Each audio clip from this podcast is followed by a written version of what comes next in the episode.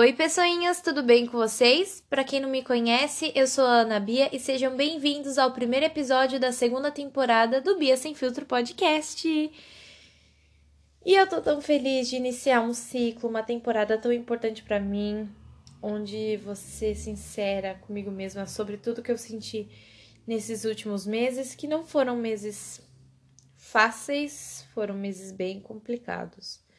Então espero que vocês gostem. Bom, dedico esse episódio a todas as pessoas que já estiveram em uma relação tão complicada a ponto de te deixar com dúvidas sobre a sua própria sanidade mental e da sua própria identidade.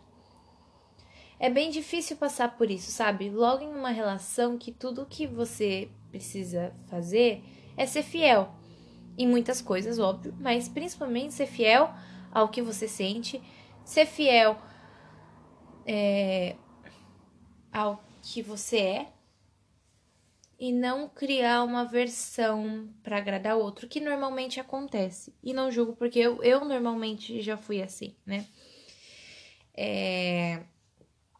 E me arrependo amargamente, porque isso mexe muito com você, então, sabe, não, não, não, não cria uma versão sua para agradar o outro, sabe? Seja você sempre, independente de qualquer coisa. Seja fiel a você, antes de tudo. Porque a partir do momento que você cria uma versão de si mesma para agradar outras pessoas, além de você se machucar, você vai acabar criando mais problemas para si e no final das contas você vai acabar com, com dúvidas e mais dúvidas. Então, esse é meu conselho, já antes de tudo. E, bom, uma coisa que dói, mesmo, enfim, quando você tá com uma pessoa que faz isso com você, te deixa com dúvidas sobre a sua própria sanidade, inclusive, é quando a pessoa fala coisas para te causar dúvidas mesmo, sabe? De tudo, de tudo e te fazer sentir que a louca, maluca e paranoica é você. E aí, quando você vê no final de tudo, você não era louca ou paranoica. É aquela sensação de que tinha algo muito errado estava mais que certa. E depois que você descobre o que te deixava tão agoniada, parece que o mundo desaba. Bom, a pessoa nunca me chamou dessas três palavras, mas já chegou a falar uma frase que vale como um sinônimo dessas três palavras. Olha as coisas que você coloca na sua cabeça. E doeu muito, mas muito. E doeu. E o que, sabe, tipo, doeu tanto nem foi essa frase em si, mas foi a maneira que a pessoa colocou a culpa em mim em uma coisa que não era culpa minha. Mas tem aquele ditado, né? Acho que caráter fala muito sobre a pessoa. E depois de um tempo, enfim, né? Depois que eu descobri que a pessoa fez cagada, eu fiquei muito mal, fiquei péssima, fiquei péssima e fiquei com dúvidas na minha cabeça assim, meu, mas a pessoa, por que que a pessoa é, fez isso, sabe? Ela tinha a oportunidade de falar, de assumir o próprio erro e ela preferiu omitir e mentir. E a partir do momento, para mim, né? Eu, Bia, considero que a partir do momento que a pessoa omite e mente sobre algo que ela sabe que talvez vá prejudicar a relação de vocês, é traição. E digo para vocês, eu já passei por traição nessa vida. Já passei por traição. Tanto carnal como não carnal. E a não carnal acho que doeu mais do que a carnal. E eu não sei por quê. Porque eu acho que quando é carnal é uma coisa que é, é considerada assim entre aspas, comum de acontecer. Agora, a não carnal, ela te deixa com trocentas mil dúvidas na sua cabeça e, te vai, e vai te deixar louca. Vai te deixar assim, meu Deus, transtornada. Porque vai mexer muito, né? Como é, foi uma coisa não carnal, é, é uma coisa que mexe muito com o seu emocional. E eu sempre disse que a pior coisa que pode acontecer nessa vida e a pior coisa que um ser humano pode sentir é dúvida. Porque a dúvida não tem uma conclusão. Entende? E quando não há conclusão, o que tem a tendência de acontecer? Exatamente. Acontece que a pessoa tenta procurar uma resposta e não acha, e isso vai abalando ainda mais o, emocional da pessoa.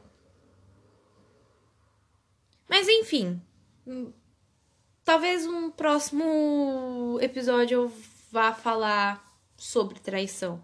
Não é o meu foco agora. Mas queria falar porque realmente dói muito eh, quando você descobre que uma pessoa mentiu e, além do mais, omitiu algo sério. Enfim, gente, e depois que o tempo passou, acho que depois de uns dois, três meses que eu descobri que a pessoa fez cagada e a cagada, né, primordial, é... eu fui buscando mais a minha paz e fui colocando na minha cabeça que quando se trata do caráter do outro, a gente infelizmente não pode fazer nada. Eu posso mudar muitos, assim, tipo, posso evoluir muito os meus pontos negativos para, sei lá, mudar para positivos, enfim, não sei.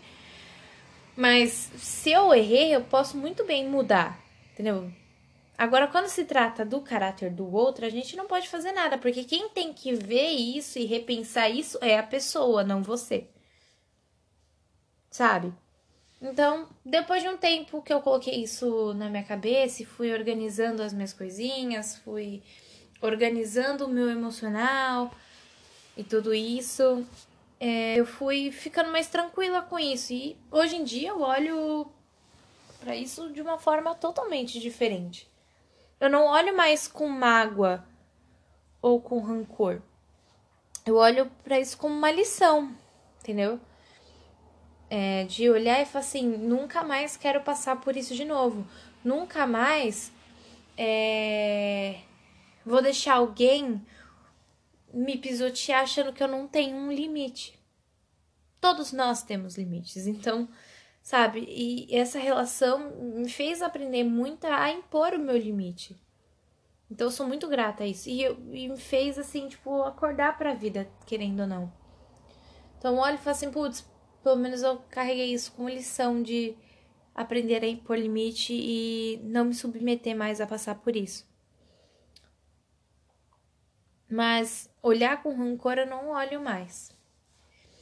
E tem aquela mania, né, gente, que quando a gente já tá na melhor, tem pessoa que já, como fala, que já faz, já fica assim, ah, tô feliz e tal, aí fica naquela competição chata, horrível de quem tá mais feliz que quem. Não faz bem, já, já é início de conversa, não é legal ficar fazendo isso. Sabe? A, ok, a pessoa fez merda, segue sua vida. Se você tá feliz, você não precisa pisotear ou ficar competindo com o outro, que é a coisa mais infantil isso. Ficar competindo para ver quem tá mais feliz que quem. Então, eu fui entendendo isso, fui seguindo minha vida e fui sendo feliz da minha maneira, do meu jeito. Sabe? E fui aprendendo muitas coisas e evoluindo muito como pessoa.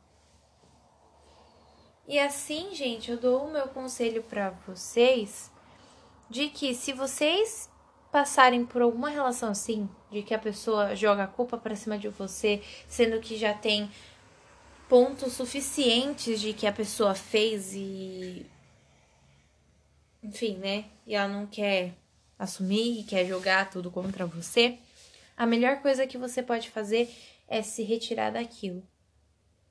Sabe?